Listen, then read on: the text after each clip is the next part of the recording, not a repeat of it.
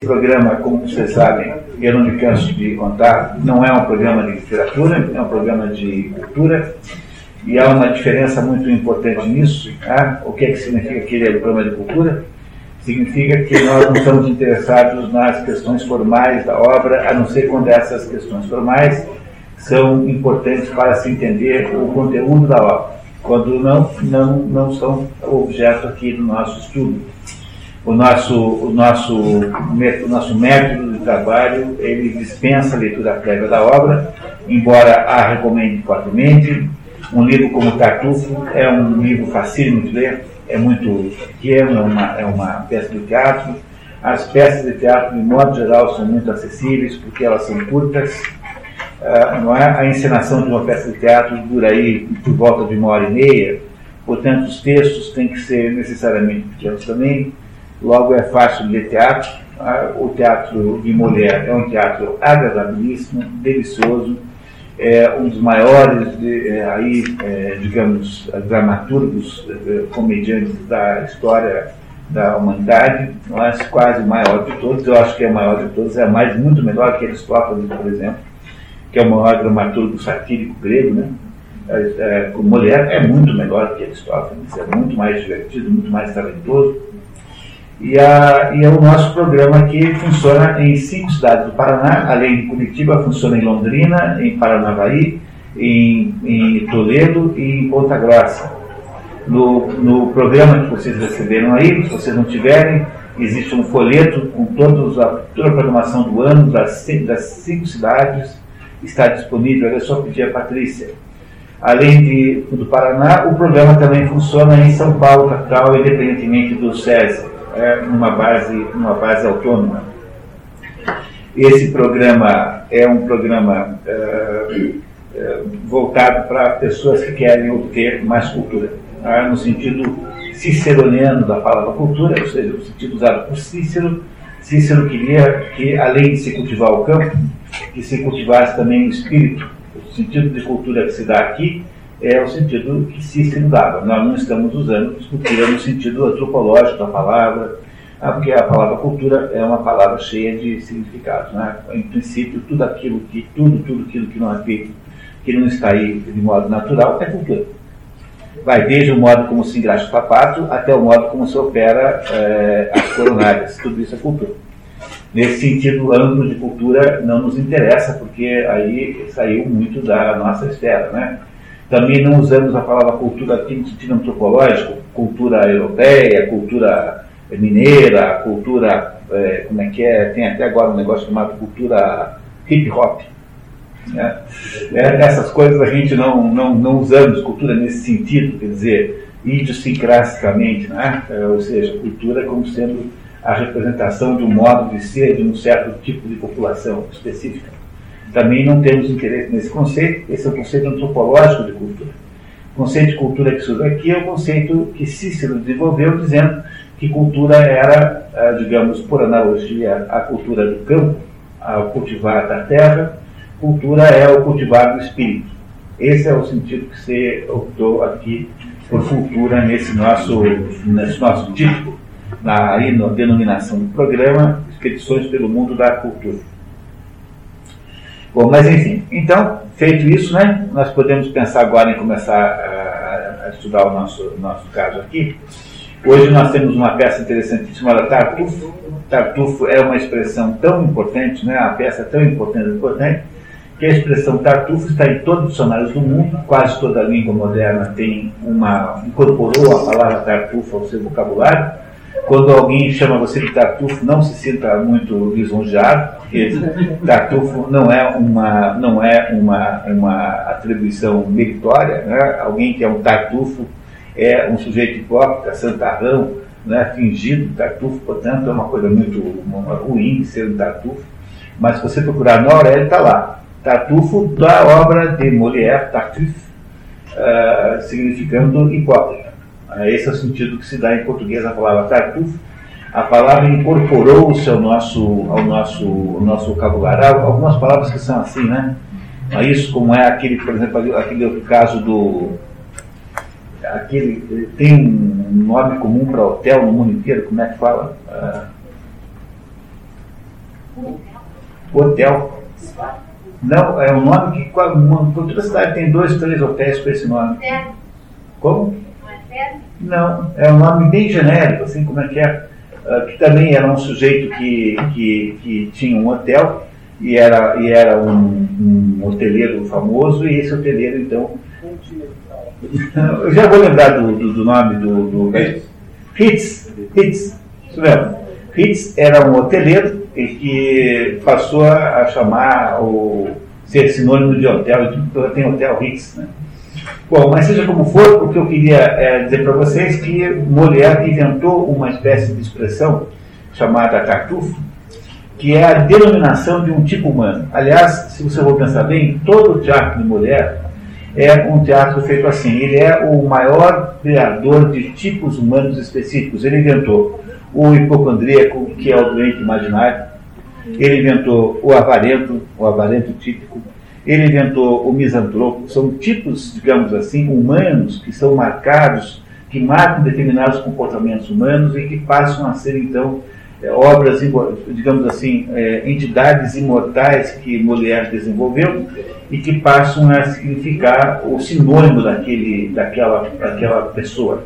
Não é? Nem sempre é, ele consegue fazer o nome da personagem, é, digamos, a personagem nem sempre se transforma na, na, ele não consegue que o nome da personagem vire tipo, mas quando se pensa em avarento, sempre pensa-se no avarento do, do mulher, quando se pensa num hipocondríaco, todo mundo pensa no argan, que é o, o avarento de, de mulher. Aliás, curiosamente, mulher fazia o papel de argan na peça O Doente Imaginário e morreu eh, em, no palco fazendo o papel de argan. Não, não, não morreu exatamente no palco, ele morreu em casa mas ele teve ali no. Ele tinha uma tuberculose gravíssima e ele teve ali um ataque grave e aí foi, foi carregado para casa e morreu em casa logo em seguida. Portanto, um mulher morreu fazendo papel de doente numa peça que ele mesmo havia escrito, usando uma roupa amarela. Desde então, na França, nenhum ator, nenhuma atriz que se preza veste roupa amarela, mas de jeito nenhum com medo de que esse negócio possa significar algo mais do que uma coincidência. Né? Não é isso? Mulher é um sujeito, uma vida interessantíssima. Eu sempre fico sonhando um dia em poder ver um filme sobre a biografia do Mulher, escrito com o Gerard Depardieu de, de Mulher, que eu acho que é a, a, o ator que faz mais o physique de rôle do, do, do, do, próprio Mulher. Mulher era, é, fazia parte desse movimento chamado Teatro Clássico Francês, só que isso é muito enganoso, eu queria muito que vocês prestassem atenção nisso porque o teatro clássico francês foi a última tentativa de fazer tragédia no mundo todo. Depois, depois do, do teatro clássico, teve também o Reber, né, alemão, teve alguma coisa de tragédia. Mas tragédia mesmo, no sentido grego da palavra, é um gênero que morreu né, e ficou restrito à, à, tragédia grega. São 33 uh, eh, tragédias gregas que sobraram inteiras, ou praticamente inteiras, que perfazem tudo que nós sabemos sobre a tragédia grega o mundo moderno não conseguiu mais fazer tragédias daquele jeito. Shakespeare não escreve tragédias rigorosamente falando. Shakespeare é muito próximo de Mulher. Shakespeare morre em 1616 e Mulher nasce em 1622. A diferença entre os dois é muito pequena. No entanto, a diferença, embora cronologicamente seja muito pequena, a diferença em termos de, de digamos, de, de estilo e de abordagem teatral é enorme, imensa por várias razões. A primeira razão é que Shakespeare é, obviamente, um dramaturgo muitas vezes mais importante do que mulher, porque Shakespeare era um autor metafísico. Se você tem dúvida disso, basta você rever aqui algumas das nossas, alguns dos nossos estudos shakespearianos que fizemos aqui. Shakespeare é um autor profundo e metafísico. E mulher não é nada disso. Mulher é um autor satírico, do mesmo modo que no tempo de de Ésquilo, de Sófocles e de Eurípides, havia lá o Aristófanes, que era um autor leve e que fazia sátiras. Também, muito próximo de Shakespeare, há um autor leve chamado, chamado Mulher, que faz também sátiras. Mulher não tem nem sombra da profundidade de Shakespeare. São muito diferentes, também considerando o fato de que há uma diferença enorme entre a França e a Inglaterra, porque a Inglaterra sempre teve uma, uma, uma nobreza pobre E essa é a razão pela qual os ingleses são bons comerciantes, para não dizer até mesmo, muitas vezes, bons piratas, né? A pirataria é a principal, principal uh, atividade britânica no mundo. Uh, os reis da Inglaterra, para poder viver, tinham que assaltar os outros. Uh, e os reis da Inglaterra, da, da, da França, sempre foram riquíssimos. Vocês têm uma ideia, né? Aí, algum tempo, quatro, cinco anos depois de morrer Shakespeare, que morava lá numa Inglaterra em que tudo era de. Tudo, não havia ruas calçadas, tudo era muito precário, você já tinha Luís XIV. Né? XIV era pequeno quando a mulher está é, vivo, né? Luís XIV foi ficando. É, só assumiu depois, mais, quando estava mais velho, mas você tinha na França uma pompa, havia na França uma grandeza e uma suntuosidade que a Inglaterra não tinha de modo nenhum. A Inglaterra, a França sempre foi muito mais rica do que, do que a Inglaterra, muito mais rica. E a França, por isso, tinha uma nobreza extraordinariamente mais, uh, digamos, mais, mais assim, uh, uh, muito mais exuberante do que tinha a Inglaterra, tinha uma nobreza um pouco, digamos aí, um pouco aí franciscana, né? no sentido moderno da palavra franciscana. Pois Molière era um, um ser da corte, né? E ele pertence cronologicamente ao teatro clássico grego, que é composto por Racine, por, por uh, Corneille e por Molière. Racine e Corneille são dois trágicos. Pois não, dona Ingrid? Não é Corneille, Racine e na, na, na, Pascal não é teatrólogo. Pascal é um filósofo é, agostiniano. Pascal é o sujeito que mais parece com Santo Agostinho de todos os escritores. Né? Pascal não escreve teatro. Então, a sequência aí de nascimento, se eu não estou muito enganado, é primeiro Racine, que é o mais velho dos três, depois vem o. Não, primeiro Corneille, depois Racine, depois Mulher. O, o, o Racine e o Corneille são dois, dois ator, autores clássicos, no sentido de que eles são capazes de fazer aquelas peças com toda aquela suntuosidade, é, digamos, é, é, do, de imitação dos clássicos gregos, é muito mais suntuoso do que o próprio clássico grego. Quando você lê o teatro grego, você vai aos pouquinhos acostumando e vai achando que aquilo é linguagem comum. Mas Racine e Corneille não, quer dizer, havia aquela. Ah, sempre uma espécie, um pouco de pastiche, né? Mesmo quando o pastiche é genial, sempre é um pouco de pastiche, porque você está tentando recuperar alguma coisa muito velha. Ou seja, o sujeito quer fazer teatro como era feito dois mil anos antes. Não é? Tudo é meio pacífico. Você pega, por exemplo, a arquitetura. O sujeito que inventou aquelas colunas em frente à Universidade Federal do Paraná está querendo recuperar uma antiguidade clássica de que ele não tem a menor ideia. A Madeleine. A Madeleine também em francês, né, na, na, na França, em Paris. Ou seja, o sujeito que, que depois do mundo grego tenta fazer colunas gregas sempre o faz meio pastichado, né? Porque, no fundo, no fundo, ninguém sabe muito bem como era aquilo, aquilo é de uma outra época como para nós parece velho, não é? Não é essa, essa Universidade Federal, por exemplo, né? que é estando vieja quanto mala. Né? Não, é? Não é isso? Essa, para um negócio assim que parece velho, para nós parece velho, né? Tem 100 anos, então a gente pensa, não, isso aqui, no tempo que fizeram isso, essas colunas, é... mas já era um pastiche terrível, horrendo na época em que foi feito, né? Não é? Mas as pessoas se impressionam muito com isso, porque tudo é meio assim. Eu me lembro que quando eu morei em Joinville, baixaram lá uma regra dizendo que quem fizesse é, construção em Chaimel ia ganhar um desconto no IPTU. Aí derrubaram tudo que tinha de arquitetura legítima e maravilhosa que havia lá. Tinha um mercado municipal magnífico em arquitetura colonial portuguesa. E derrubaram tudo para fazer um enxamel, que é assim: você faz um prédio comum, aí você prega na parede um contact que parece um enxamel, né? Um negócio assim que você prega, cola na parede. Uma coisa mais medonha do mundo. Mas a, essa, essa coisa de turismo vive de, de breguices e. Né?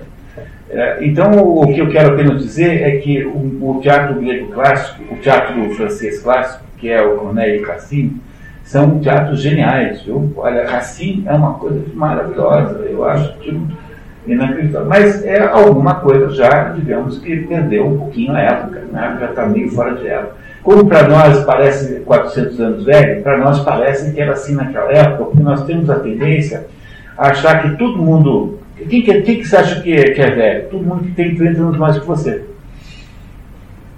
Não é assim? Quer dizer, todo mundo acha que quem tem 30 anos mais do que, do que ele é velho. Então é uma tendência da nossa mente de tentar resumir o passado numa categoria única, é, como se não houvesse diferenças intermediárias, né? né? Pois não? A velhice considera pelos anos de vida, mas pelas. É sim, claro. Né? Numa, numa visão poética do assunto, é claro, né? Né? Agora, o, o ponto aqui é que o, o que tem é que há uma certa dificuldade da nossa mente compreender que o passado é uma coisa muito complexa e com muita periodização interna. Por isso que um bom exercício para a gente aprender a entender isso é começar a gravar algumas datas básicas, assim, um exercício que se faz, que você tem na sua mente 200 datas, que é o que dá para guardar. E essas 200 datas mais ou menos periodizam todo o passado. Por exemplo, se você não fizer isso, você fica achando que São Tomás e Santo Agostinho ficavam discutindo filosofia na, na, juntos quando eles têm 800 anos de diferença. 800 anos de diferença de São Tomás e Santo Agostinho. Esse é um problema da vida intelectual, como aprender a lidar com a periodização com as coisas que vieram antes. Né? Mas tudo isso eu estou dizendo por uma outra razão, é para dizer para vocês que, embora Corneille e Racine sejam, uh, sejam e, e Molière pertençam teoricamente à mesma época, os três se conheceram, é? é possível que os três tenham tomado né, um copo de vinho, uma taça de vinho juntos, não é muito possível. Todos os três moravam em Paris, Paris era um lugar pequeno em relação ao que é hoje, o mundo, obviamente, o teatro era pequeno. Ah, houve peças em que houve cooperação, por exemplo, é, Racine e, e, e escreveram peças juntos. É muito difícil de você enquadrar esses três numa mesma categoria com relação à natureza das obras, porque Racine e Corneille são digamos, é, recuperadores do passado clássico. Por passado clássico, compreenda-se né, o teatro trágico grego, que os romanos já não souberam fazer direito. Né? O teatro romano é um teatro muito, muito, muito abaixo do grego, quer dizer, incomparavelmente menor, não há nenhuma comparação. Enquanto que uh, Molière era diferente desses dois, porque Molière era um satírico, era um sujeito que fazia, então, a, aplicava na prática aquela velha, aquela velha ideia, aquele velho adágio que significa rendendo castiga de mores. Né? Você usa o humor e a sátira para fazer crítica social. Isso é mulher. Mulher é um moralista. Não é? Por mais que ele pareça um... Algumas pessoas parecem sempre o contrário do que são. Você, você vai, pega o Nelson Rodrigues, e você fica achando, em princípio, que o Nelson Rodrigues é uma espécie de libertino, uma espécie de sátiro, uma espécie de velho pervertido, quando na verdade ele é exatamente o contrário, é um sujeito absolutamente careta, um sujeito implicante ao extremo, dificílimo, é, com, com, comenta se o cachorro dele tem, teria se suicidado. e não tinha nada de libertino. Todas aquelas personagens eh, rodriguianas são todas personagens que ele abomina. Quer dizer, tudo aquilo são situações abomináveis na opinião dele. Não bebia uma gota de álcool, fumava desbragadamente. Mas era um sujeito chatérrimo, e um sujeito dificílimo de lidar, ele tinha uma visão moralista do mundo extrema. Embora o vulgo, né, a pessoa que não presta muita atenção, pode imaginar que Nelson Rodrigues é algum adepto dos sete gatinhos, enfim, do beijo no asfalto, aquelas coisas todas lá, que ele fazia apenas a título de crítica social. Pois uma mulher mais ou menos assim, embora tenha tido uma vida com escândalos, ele casou com uma, com uma mulher, ele casou com a filha, ele era, uh, tinha como parceria uma atriz chamada Bejar, que não tem nenhuma ligação com essa família Bejar de Cancarinos, Madeleine Bejar, e ele acabou casando com a filha da Madeleine Bejar, que era tida e agida como filha dele. Foi um escândalo muito grande, porque, embora não se tenha nunca provado que isso tenha sido assim, ele passou por, por, por, por ter feito um casamento incestuoso com a própria filha. Uh, o que não era pouca coisa, né? Pouco escândalo, não seria hoje também pouco escândalo. Molière foi, por causa do seu, do seu gênio muito expansivo e da sua, digamos, uh, linguagem muito, muito, muito, muito crua, é, Corneille e Racine jamais pensariam em escrever duas linhas como Molière, por exemplo. Né? Esses aí escolhiam um francês castíssimo, maravilhoso. Mulher usava um francês, digamos, meio assim do dia a dia. E o Mulher foi acusado por todas essas de, de ser, uh, digamos, de ter todas as perversões que ele uh, indica nas suas próprias personagens. E é, a vida de mulher foi, portanto, uma vida de dificuldades políticas muito grandes. A sorte é que o rei gostava dele, Luís XIV gostava dele, e, e o protegia de alguma maneira, ou, dava a ele uma certa proteção. Havia um fator importantíssimo na época de Luís XIV, que era o, a grande luta entre jansenistas e jesuítas. E é sobre isso preciso falar alguma coisa, porque isso de alguma maneira vai nos ajudar a entender o tatu. É? O catolicismo é uma religião muito antiga, é? e ela, por causa disso, como toda religião velha, tem uma espécie de, aí tem hábitos e vícios arraigados, né? como toda grande é, instituição.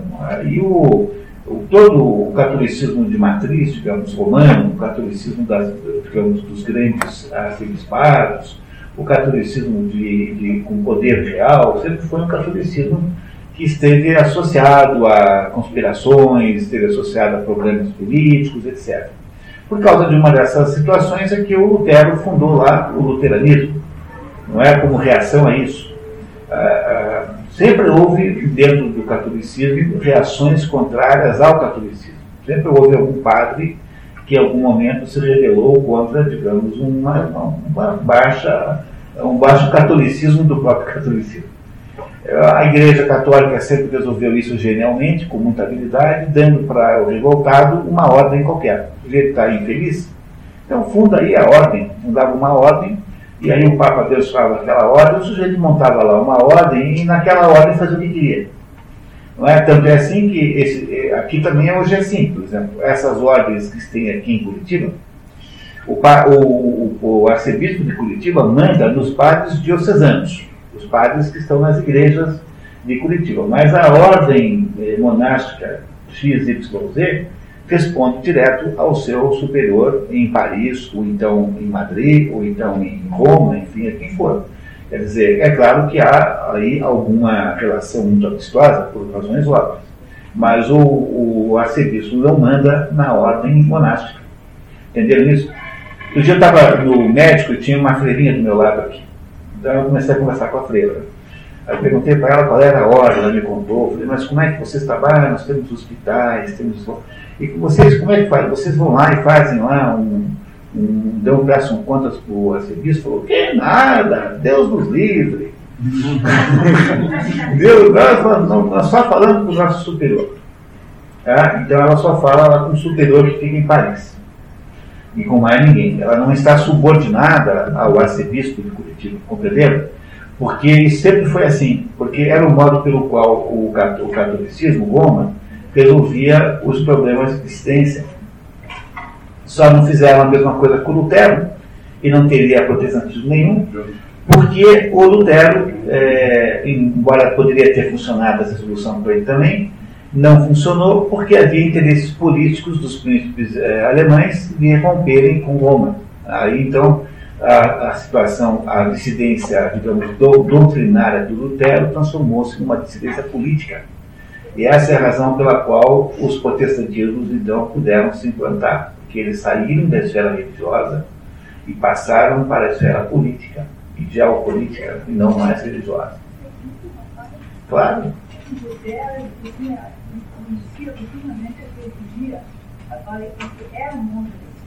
é verdade. Sim. Então, o Papa, logicamente, excomungou e tudo mais, mas não podia fazer nada porque teve a proteção. E ele lutou justamente contra a venda de igrejas, igreja católica, que era um escândalo na época. É.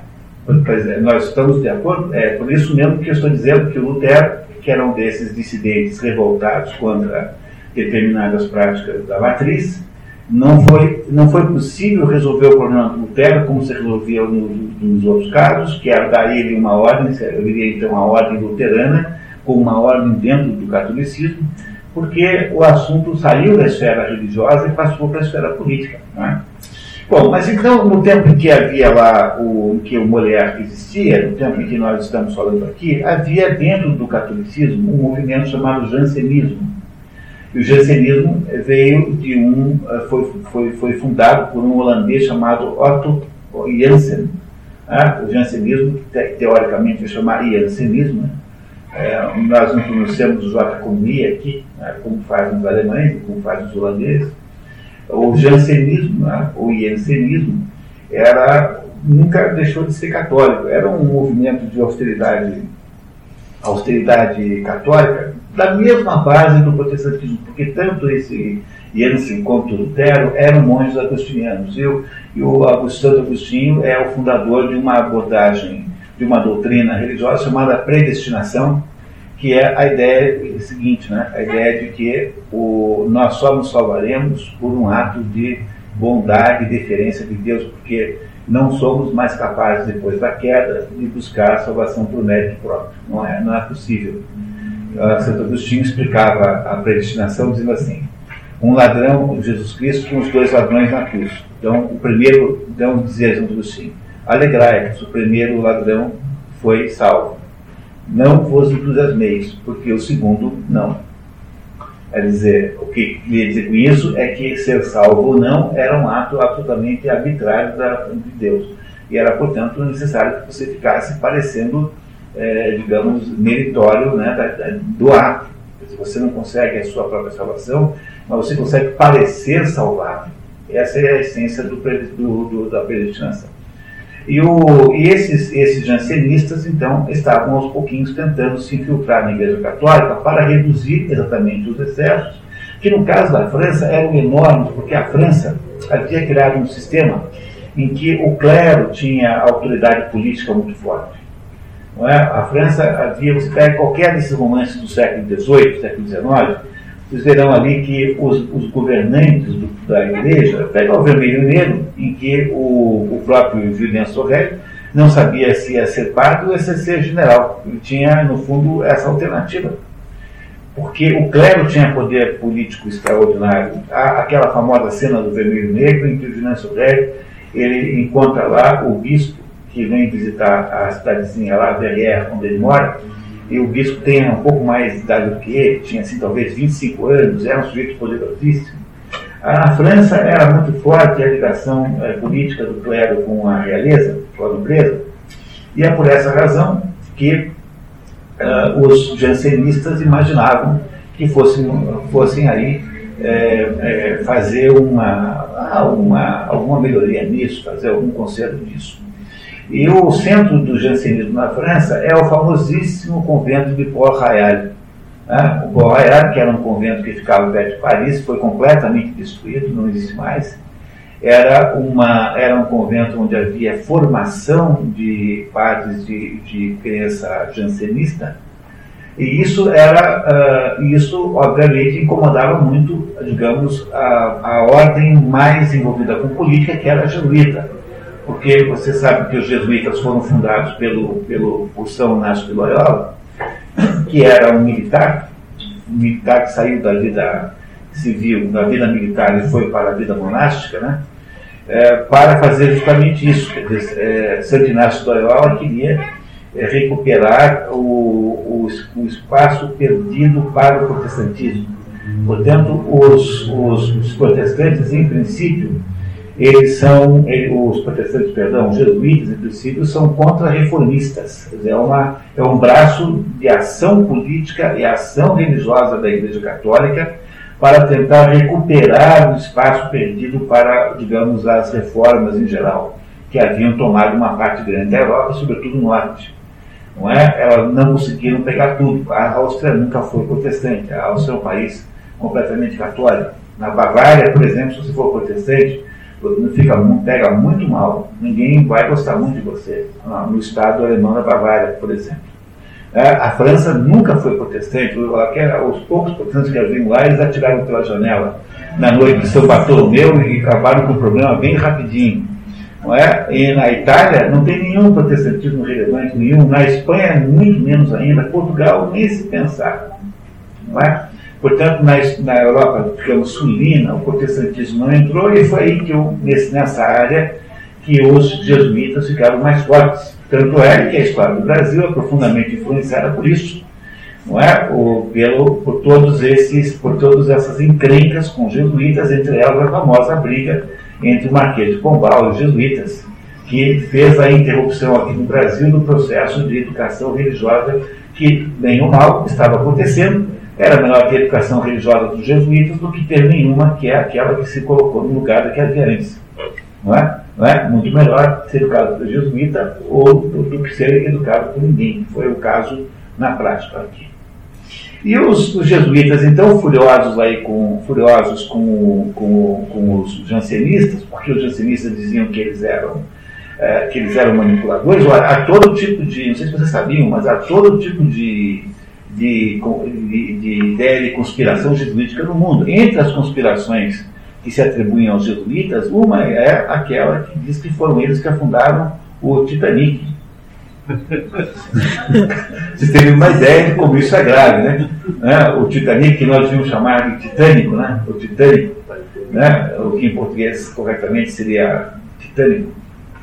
Pois o, os jesuítas estão, portanto, uma, uma teoria sobre o famoso Papa Negro. O que é o Papa Negro? O Papa Negro é o Papa de verdade que não é o Papa que não é o Ratzinger, mas haveria um Papa verdadeiramente que manda de fato, chama-se Papa Negro por causa disso, ou seja, ele está no escuro, ele não está visível, que é o, o, o, o prior lá dos jesuítas, não sei como é o título que tem isso, mas o, o dirigente dos jesuítas. Nesse momento em que Mulher está vivo, há na França, portanto, uma briga entre jesuítas e jansenistas, os jansenistas querendo retomar digamos, um catolicismo mais puro, mais, mais, mais, mais é, decente, que tenha menor envolvimento nas coisas do século, não é? nas coisas do século, e os jesuítas, obviamente, sentindo-se ameaçados, porque, afinal de contas, os jesuítas tinham feito grandes avanços políticos dentro da França e não queriam que acontecesse isso.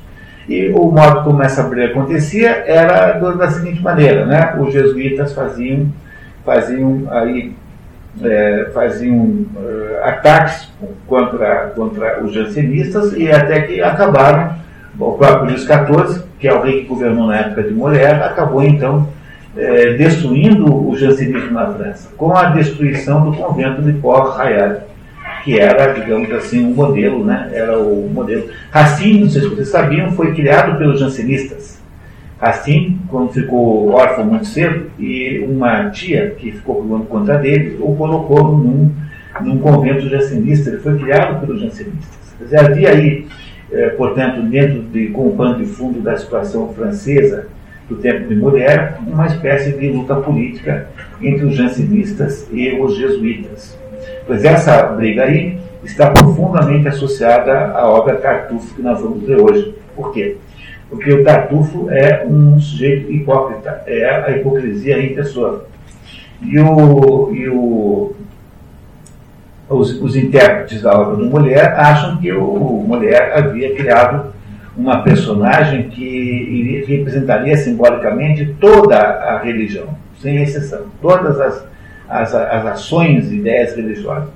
Há outros que julgam que ele só estaria criticando o catolicismo, e, e uh, há um outro grupo, que parece que tem razão, que acha que o verdadeiro alvo do Tartufo, do Tartufo seria uh, os devotos. Os devotos eram uma, uma, um grupo de, de católicos é, muito influentes, porque protegidos pela rainha Ana, que é a mãe de Luís XIV, a rainha Ana, mãe de Luís XIV, que Luís XIV demorou muito para assumir, porque ele era muito criança quando o pai morreu, não é? Então ele, ele é, o Luís XIV foi, foi antes do Luís XIV assumir, o cardeal Mazarin, que havia substituído Richelieu no governo anterior, Richelieu foi o cardeal que mandou na França no tempo de Luís XIII. No tempo de Luís XIV, quem mandava na França era Mazarin, que era outro cardeal. Ou seja, vocês aí entendem o que eu quero dizer quando digo para vocês que havia um grande poder político na mão da igreja nessa época. Quando Luís XIV ficou grande, ele assumiu o governo e pronto, acabou, e aí virou, virou rei plenamente falando. Mas no final da, da vida, o Luís XIV, depois que Mulher havia morrido, acabou destruindo é, até aí o que, o que havia de jansenismo na França, o que foi uma pena, porque afinal o jansenismo é, há títulos que parecia demais com o protestantismo. Quer dizer, um jansenista parecia um luterano no seu comportamento, no seu modo de ser, etc. Não vamos entrar nem no mérito disso, porque aí tomaremos a tarde inteira para debater isso, mas a verdade é que Molière ele era é, perseguido sistematicamente por esses grupos religiosos. Esses, esses devotos, por exemplo, era um grupo secreto, ele tinha o mal que tinha os devotos, era a sua secretude. Era o fato de trabalharem secretamente. Eu sempre digo para essas pessoas do Opus Dei, por exemplo, quando encontro, tem alguns conhecidos que estão ligados a isso, que o problema da Opus Dei não é ser Opus Dei, tem, tem todo direito de ser Opus Dei, não me parece que tenha nada demais, nem faça mal a ninguém. Mas é o fato de que eles eh, têm dificuldade de assumir isso com toda clareza, assim, fazem um pouco de jogo uh, de esconde-esconde, isso não é uma coisa boa para a própria organização. Essa, essa situação dos devotos era igual, os devotos eram aquelas pessoas que representavam ramificações dentro de todos os lugares, querendo então é, estabelecer uma proteção ao verdadeiro cristianismo, e parecia aos devotos que o Molière não era um sujeito muito católico, para dizer o mínimo.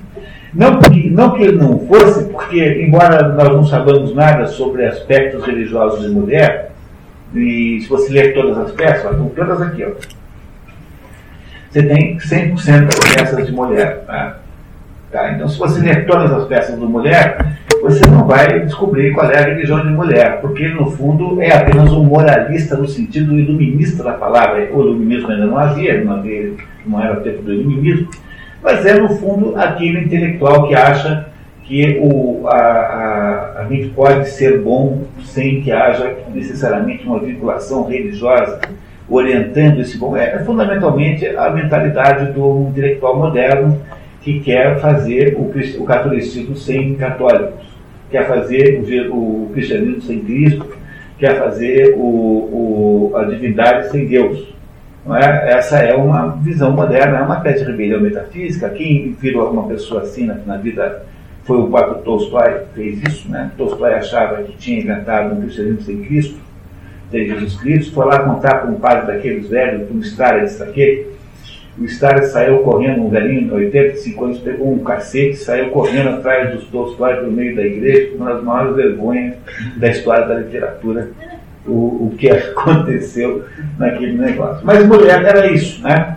Sob um certo ponto de vista, você pode muito, muito dizer que mulher é um precursor do iluminismo, no sentido positivo da palavra, porque ele não tem uma única uh, tendência, digamos, a totalitarismo, ele não é um sujeito endeusador do ser humano, ele é apenas uma espécie de indignado genial. E, e é um indignado genial mesmo, é um poeta de marca maior, ele faz, uh, todas as suas peças são rimadas, a poesia em francês é magnífica, maravilhosa, e vocês verão que a tradutora do livro O Tartufo que nós escolhemos hoje, que é a Gemi Segal, Claudine Segal, que foi mulher do Lazar Segal, aquele pintor uh, que, uh, que migrou para cá, a, a Geni Lazar Segal, que vocês já conhecem, quem tem feito curso comigo, conhece como tradutora do Fausto do Goethe, ela fez uma tentativa muito bem sucedida de dar a mesma musicalidade ao texto que está lá no original. É claro que em francês só melhor, então eu queria sempre lembrá-los que eh, não, vocês não, não entenderam isso como propaganda, mas a Aliança Francesa tem cursos maravilhosos de francês, estão lá em todos os horários que você puder imaginar, são fáceis, facílimos de se, de se inscrever, são cursos maravilhosos, não percam a chance dar francês, que é uma língua imprescindível a qualquer espécie de vida intelectual. E Mulher, então, faz, né, faz uma obra, toda a obra pontuada por esses escândalos. Ele transforma essas personagens, digamos, tipos humanos, em personagens estereotipadas, mas genialmente estereotipadas, criando então tipos inesquecíveis. Né? O Molière podia ter escrito uma coisa chamada Meus Tipos Inesquecíveis, como tinha lá no Seleções Peter's Digest, né? que, eram, que eram justamente essas, eh, esses modelos de determinados comportamentos humanos de que o nosso hoje é o hipócrita. É, o tartufo é o hipócrita. Tanto é que a palavra tartufo, que é o nome do homem, transformou-se na própria sinônimo da palavra hipocrisia. É? Essa é, é essencialmente o que eu precisava contar para vocês para começar a nossa nosso estudo do tartufo. Podemos começar?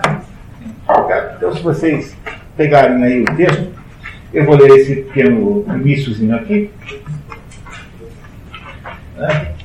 Jean-Baptiste Coquelin, aliás, a mulher é o maior dramaturgo da comédia francesa, tendo a Comédie Française em Paris sido batizada assim para homenagear. Paris tem um prédio chamado La Comédie Française, que chama-se assim quando houve lá a fusão de vários teatros. Como aqui houve a fusão dos vários é, museus para fazer o Museu Oscar Niemeyer, atual museu, mas também em Paris houve lá fusão de vários teatros e fizeram então um teatro chamado Comédie Française, que foi dado esse nome para o em homenagem à mulher. Você vê, a mulher tem, um, digamos, uma unanimidade é, maior do que Corneille e Racine, por mais que os outros dois tenham sido dois grandes artistas.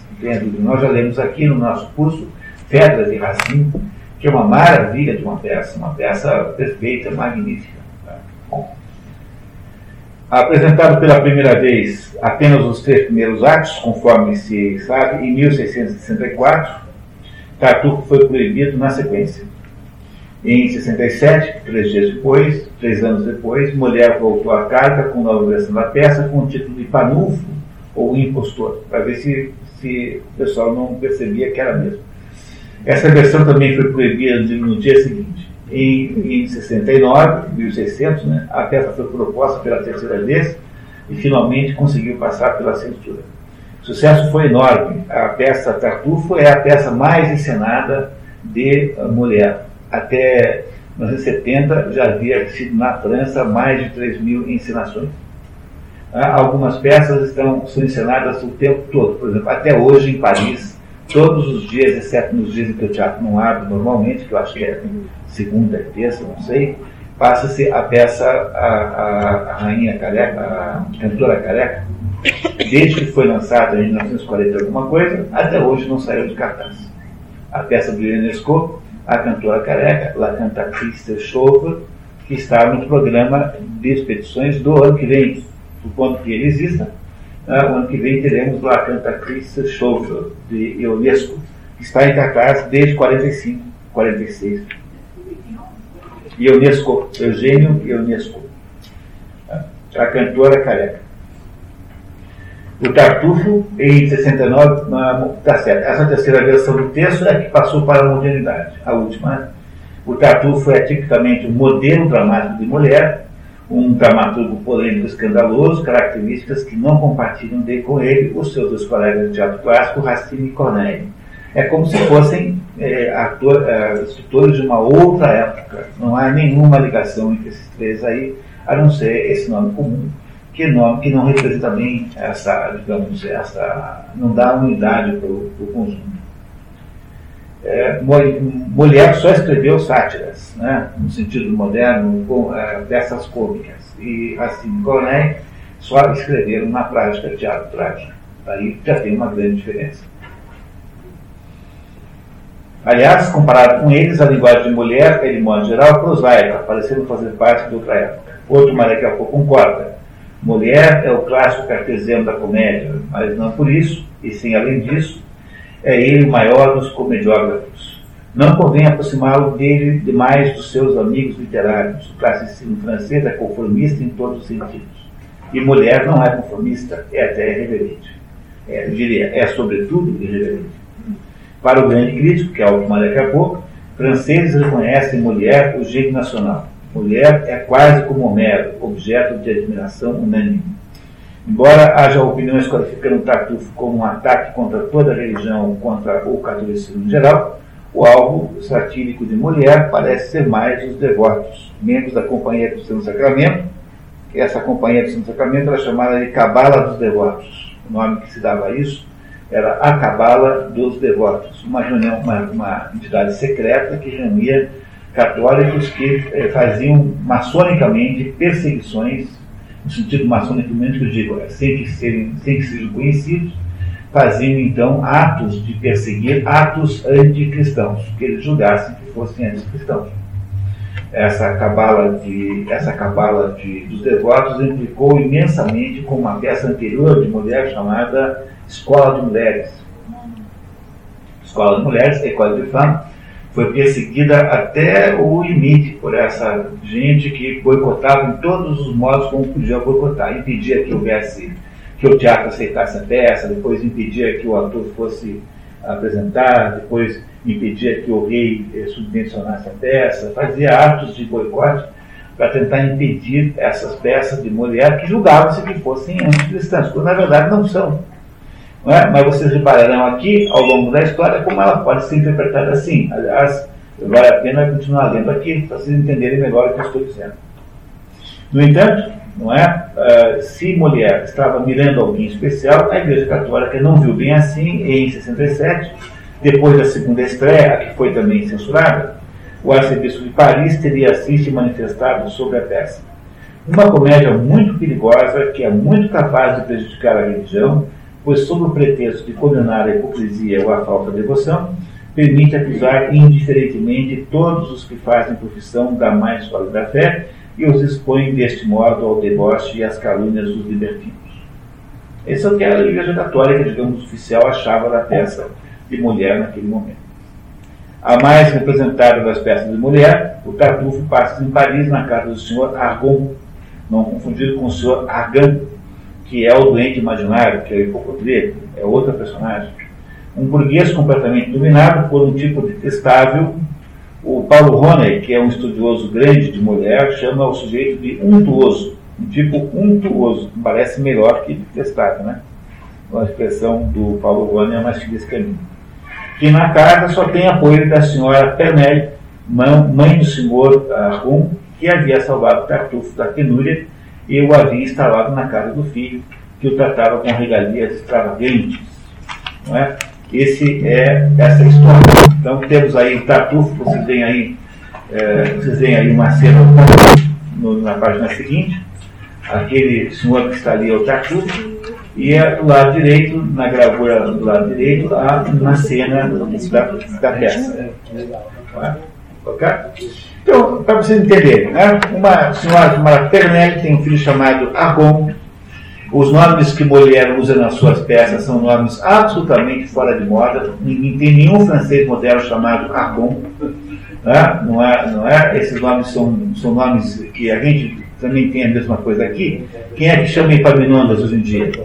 Quem bota um filho nome de Epaminondas? Bota o filho de nome de Eurípides? Né? Quem é que bota o filho de nome da filha de Ambrosina? Quer dizer, você tem, você tem um, os nomes, mais ou menos, eles, eles, eles caem de moda, né? Saem de moda. Eu acho que estamos sem microfone agora. Ficou sem? É, acho que está muito baixo. É.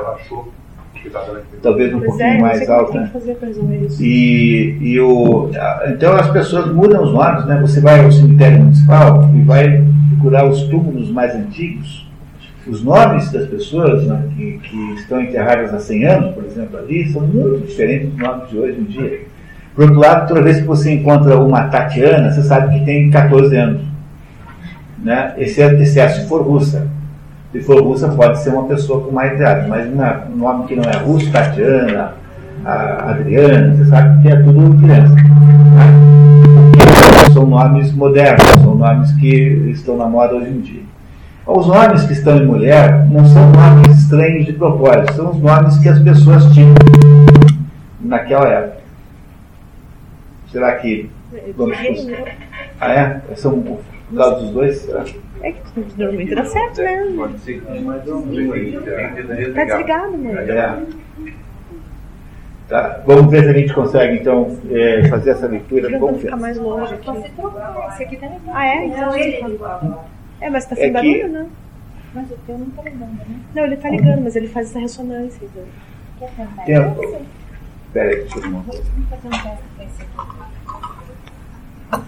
Um, dois, esse Esse ali não liga aqui? Liga, mas faz essa ressonância. E o outro acho que não faz.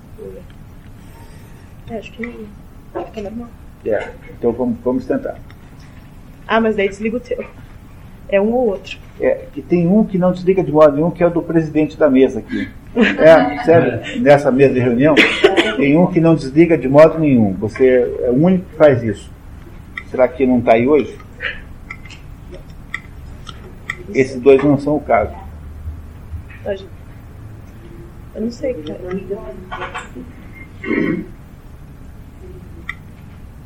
Eu acho que é aquele ali mesmo. Era aquele ali que era? É. Talvez aquele seja para mim, então, filho. Então, Vamos tá. tentar trocar de novo. Vamos lá. Esse, esse microfone aqui está parecendo um macaquinho que namorava a girafa. Ficava pegando na mãozinha lá embaixo, dando um beijinho lá em cima, pegando na mãozinha lá embaixo, dando um, um beijinho. Acho que vai estar agora, muito baixo. É, mas agora funcionou, tá vendo? Os dois estão ligados ao mesmo tempo. Já temos um progresso. Tem que aumentar. Aqui. Tá. Agora, pouquinho mais alto, estamos com solução. Então, a, a história que nós vamos ler, acho que agora deu certo, não era só o microfone trocado. Né? A história que nós, que nós vamos ler hoje né, é a história, a história do, desta família, a família é, cujo sobrenome aparentemente é Fernelli, mas não sabemos, porque é, essa senhora Fernelli tem um filho chamado Orgon. Esse Orgon é casado em segundas núpcias, ele é viúvo do primeiro casamento, e com a primeira mulher ele teve dois filhos, uma moça e um rapaz, e, a, e além, é, e na casa da, do seu Orgon mora também uma, o irmão da segunda mulher. A segunda mulher tem um irmão que mora lá com a família, chamado Cleandro. É, e, há, e há também uma empregada doméstica, muito linguaruda, um tipo muito molieriano, quer dizer, um tipo tipicamente de mulher, um tipo malcriado e respondão, que é a, quase a personagem mais interessante de toda a história. O problema que essa família vive é que o, o, a mãe, a dona a senhora Pernelli, andou salvando aí da penúria um sujeito que autodeclarava-se de uma família nobre em desgraça financeira, não é? e, que, e que foi retirado da rua praticamente e foi posto para morar na casa dos filhos, na casa do Orgon, onde ele é muito mal visto porque ele é, é, é tipicamente um sujeito que se comporta hipocritamente. Ele é um sujeito santarrão, cheio de bons conselhos, cheio de lições de moral, no entanto, não parece em nenhum momento que esteja sendo sincero e que esteja é, falando a verdade. Há então, portanto, um conflito na casa. A única pessoa na casa que gosta do, do Orgon, do Orgon não, da, do Tartufo, que é esse, digamos, esse recolhido, é a senhora Pernelli, que foi quem o recolheu da rua. Os outros todos têm grande antipatia por ele, e é em torno desse conflito que se estabelece, então, a trama. Não é? Há pouquíssimas personagens, vocês já vão entender todas, não os esquecerão jamais. Que tal? Vamos lá? Alguém, alguém tem alguma dúvida até agora? Então, a Clara é a nossa leitura oficial, né? ela vai lendo e vocês interrompem sempre que precisarem de algum esclarecimento. A senhora Pernelli acha que ninguém na casa de seu filho Orgon leva sua opinião em consideração. Ela oferece seus conselhos a todos e acha que todos os desprezam. A cada um dos presentes, seus netos Dames e Mariana, sua nora Elmira, o irmão desta, Cleanto, e a empregada Dorina, ela faz reparos. É, aí estão todos os personagens, praticamente, fora o Tartufo, né? Que não vai aparecer tão cedo. Se sois minha peralta, uma rele servente, dada a falar demais e muito impertinente, e em tudo que se dá meteis língua e nariz. Toda a peça é assim rimada, né? É, o trabalho de tradução é um trabalho muito bom, né?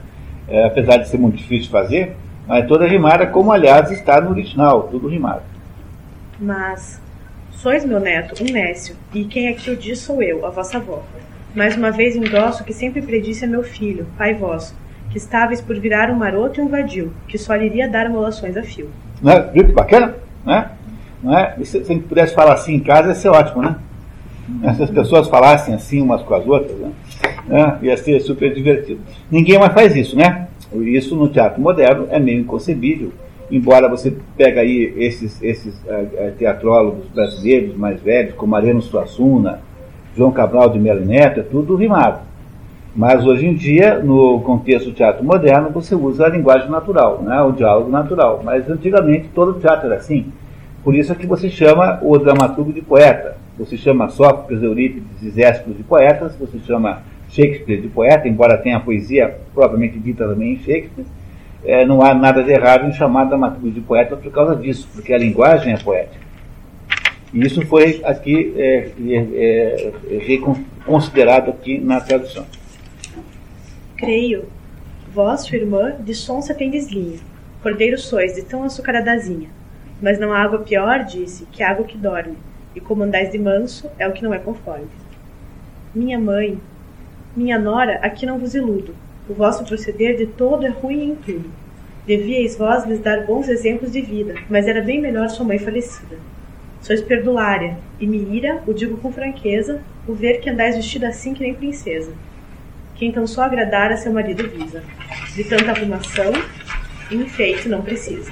Ela está infeliz com todo mundo, né? Uma, o, o, o, neto é o Nécio, a, a, a neta é uma mosca morta, o, a, a, agora, o que, que ela é da nova mulher? Nora, né? Nora, a Nora é uma espécie de a Nora é uma espécie de, de, de exibida e, e, e como é que saliente, né? Todo mundo tem algum problema. Mas, senhora, afinal, meu senhor, seu irmão, amo-vos e por vós tenho veneração. Mas se eu fosse meu filho, ainda que vos despreza, não vos deixava pôr os pés em minha casa. Pregais da vida miúde ímpios e maus conceitos, que por gente de bem não podem ser aceitos. Falo-vos bruto, mas em tal meu gênio sigo, e o que no coração me pesa, não mastigo. Pronto, então essa Penele não gosta de ninguém. Essa senhora Penele está chateada com todas as pessoas da casa. Não há ninguém que ela prove. Né? Ela acabou de dizer quais são os defeitos de todo mundo. A única pessoa que ela elogia é Tartufo, um pobretão devoto recolhido pela família. É um santo e homem de bem, forçoso é ouvir-lhe as falas. Dames e a criada Dorina não gostam de Tartufo, como aliás ninguém mais na casa. Como? De tolerar que um beato provinciano venha fazer papel aqui de amo e tirano, sem que possamos algo ainda nos divertir, se aquele belo senhor em tal não consentir? Se o formos escutar e adotar o regime, tudo que se fizer será tido por crime. Anda a controlar tudo o raio do Carola. A Dorina é a empregada doméstica, que é muito, uh, muito mal criada para ser empregada doméstica. Ela não tem, ela fala o que bem entende o tempo todo. A Dorina é um tipo uh, realmente molieriano. Molière tem esses tipos assim, que são os tipos uh, sem papas na língua assim. É escândalo, de certo, ao fato não se fuja, ver-se que um socarrão daqueles caça intruja. É, um socarrão é um velhaco. Né? Um velhaco. Que um biltre que aqui veio sem sapatos nem bens, e de quem não valia o traje uns dez vinténs, desconhece em tal grau o que ele é como gente e qual patrão da casa os pés aqui assente. Ah, não é boa a tradução da Geni Clabin Segal? É boa, né? né? É muito boa a tradução.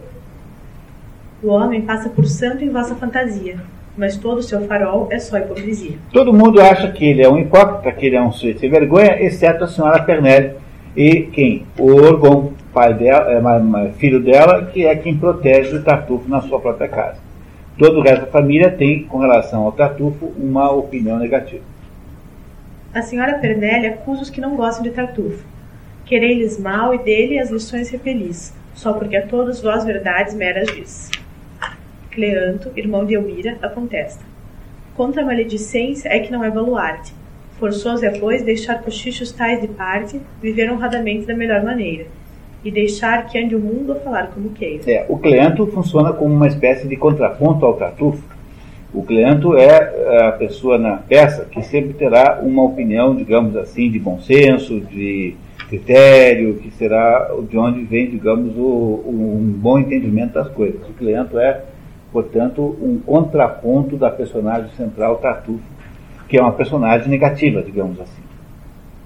Dorina acusa a senhora Pernel de ter ciúmes da nora e de estar amargurada com a velhice. Enquanto dos galãs a oferia homenagens, desfrutava valer todas suas vantagens. Você não acha que é um pouco mal criado demais para uma empregada falar assim com a mãe do patrão? Né? Você não acha que é um pouco demais? Quer dizer, né? enquanto a senhora era jovem, a senhora ficava feliz. Agora que a senhora não tem mais galãs, então agora a senhora fica assim chateada. É um pouco, um pouco fora de propósito, né? Convenhamos, né? É isso? Né? Mas essa Dorina é assim mesmo, linguaruda. A senhora Pernelle, ofendida com as palavras da criada, sai discursando para Elmira, sua nora. Deve vos agradar tanta bobagem oca, minha nora. É mister aí calar a boca. Já que essa dama solta a fio seu, seu paureado. Mas pretendo afinal discorrer por meu lado. Meu filho provas deu de alta sabedoria, quando ele recolheu aqui essa alma pia. Essa alma pia é o tatu. Em boa hora vos foi pelo céu ele enviado, para vos endireitar o espírito transviado. Por vossa salvação, ao que diz, se subscrevo. Nada está a repreender que repreender não devo. Danças, festas, reuniões, tudo isso sob o signo está das invenções do espírito maligno. Nunca se podem lá ouvir palavras pias. Canções são, boatos vãos, frívolas ninharias. Ao próximo é que ali cabe o quinhão mais farto, e é um rir-se e um maldizer do terceiro e do quarto. Gente sensata até sai com a cabeça tonta da confusão que em tais tropelias se apronta. Lá surge a cada instante uma outra invencionice, e como ainda outro dia um doutor muito bem disse, aquilo é como a torre, a tal de Babilônia. Babel de, Babel de perdição da pior que se suponha. E a se contar a história a que o levou o ponto. Veja-se este senhor, a chacotear já pronto pois riam-se os bocós, mestres da palhaçada, sem Adeus, minha nora, eu não digo mais nada. E aqui não me verão repor tão cedo os pés. Dando uma bofetada em Filipota, é a criada da senhora Pernelli. É, no mundo da lua, vista torta esguelhas? Uma breca, arreda, vai, ou te esfrega as orelhas. Anda, sua lerda, vai. Vocês têm uma impressão boa dessa senhora Pernelli, não? Quer dizer, no final das contas, quando ela sai, depois, ela primeiro fala mal de todo mundo da casa, depois ela defende o, o Tartufo, não é? dizendo que é ele que está com a razão, porque é ele que está, é, está sendo perseguido por dizer a verdade. Não é? Aliás, eu queria já alertar vocês que uh, uma, essa sequência de Tartufo, Pato Selvagem, é uma sequência que foi escolhida com cuidado, porque as duas peças estão interligadas, são muito diferentes, são muito distantes uma da outra. Ah, o Padre Selvagem é uma peça do século XX, o Tartufo é uma peça do século XVII, mas o assunto é muito interligado, então é preciso que vocês façam um esforço para não perder o Padre Selvagem daqui a 15 dias, que é uma peça de Ibsen maravilhosa, a melhor de todas, magnífica, extraordinária, comovente, e que nos ajudará a entender um pouco melhor o Tartufo, do mesmo modo que o Tartufo hoje nos ajuda a entender um pouquinho melhor o Padre Selvagem daqui a 15 dias. Não é isso? E, para terminar, esta Dona Penete sai e vai embora dando um safanão, um sopapo na coitada da criada, que tinha nada a ver com isso, é? que ainda tomou ainda um, uma bolacha eh, sem ter feito nada eh, com relação a esse assunto.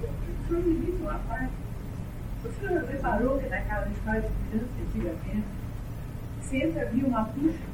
Bruxa? É, aquelas que perseguiam as crianças. Isso é mágica, as, as, as mulheres na loucas da vida. Delas. É, a senhora Canelli. Ah, essa é a teoria da. da, da da, da, da, da, da mina, né? da, da empregada, né? É, eu, eu, não sei, uh, não sei. Uh, a verdade é que o. Sim, nas histórias infantis mais, né? Não é isso, né? O, é preciso a gente sempre tomar um, pouco de cuidado com mulher, porque veja só, pessoal, olha, esse negócio que ele faz é um negócio muito perigoso, porque assim, a, a, nossa, a, nossa, a nossa existência é muito complexa. E, portanto, é muito difícil você simplificar as pessoas. As, as, as pessoas reais são muito complexas, quer dizer, é, quase sempre você vai encontrar alguém bom, é, alguma coisa de bom numa pessoa má. No, no Shakespeare, por exemplo, existem pouquíssimas personagens que são completamente más. O Iago, por exemplo, é completamente. Não é? O Iago, né? É completamente mau, completamente mau. O namorado da rainha Tama, Tamora, do, do Titus Andrônicos, é a pior de todas as personagens shakespearianas, que é o mal encarnado, o sujeito que diz assim: Eu estou aqui para fazer o mal mesmo, ah, que é um sujeito mal de verdade. Mas, de modo geral, em Shakespeare, você encontrará sempre personagens que são, digamos, complexas, quer dizer, elas têm pontos positivos, pontos negativos, elas nunca são uma coisa muito redonda. Mas o, alguns autores tendem a é, tornar as personagens muito uh, estereotipadas, quer dizer, eles tendem a simplificar tanto a personagem que a personagem transforma-se numa coisa meio unilateral.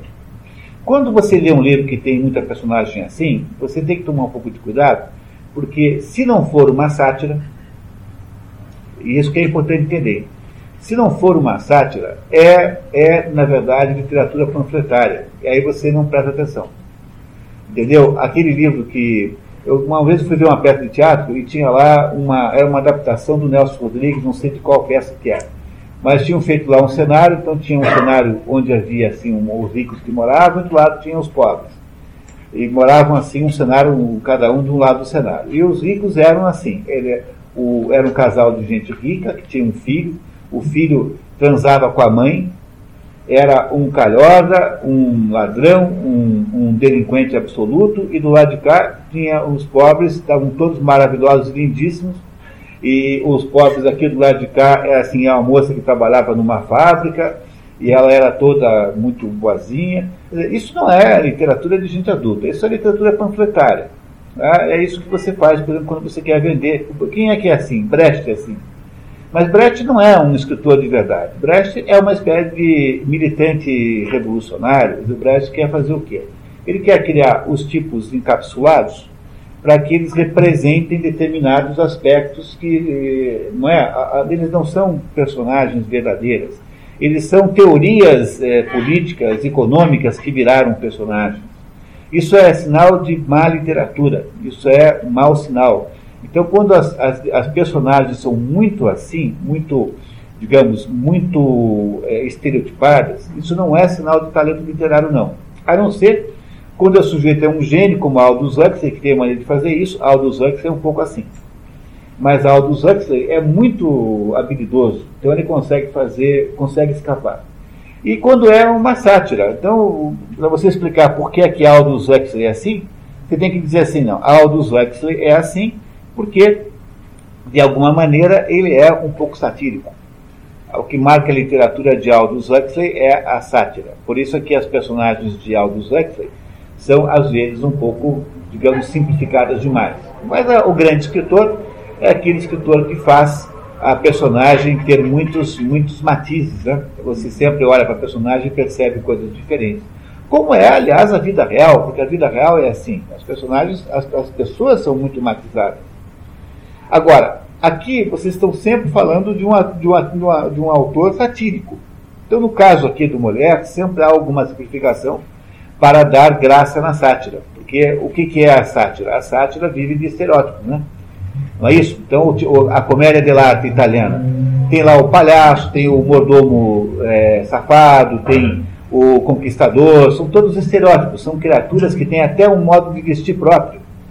É? Essas personagens da comédia de arte, Arlequim, Polichinelo, Esgaranello, são todas personagens estereotipadas. Você pode reproduzir o resto da vida, que elas caberão em qualquer época da humanidade, porque foram transformadas em modelos de comportamento humano. Isso é um negócio de sátira. A, a, a obra de Molière é uma obra satírica. É preciso sempre levar isso em consideração para vocês não ficarem mal impressionados com ele. Então, as personagens são um pouquinho, digamos, é, redondas demais, você fica com raiva, porque um sujeito é burro, é burro demais comer esse orgão. Entendeu? Esse orgão é, é, é burro de você ficar com raiva do sujeito. Entendeu? Esse orgão. Ninguém, é tão, ninguém pode ser tão burro assim na vida real. Né? Mas o sujeito aqui foi transformado numa, numa, numa verdadeira anta. Né? Não é? E é assim, quer dizer, mulher vive fazendo isso. Porque o, o estilo de mulher é um estilo satírico. Por isso é que ele precisa de resoluções muito, digamos, muito altas demais. Não é isso? Continuamos. Vamos lá. Cleanto não quer levar a senhora Pernelle até a porta, para não ter de ouvir mais sermões. Ele não entende como a velha mãe de Orgon é capaz de se deixar enganar aquele ponto.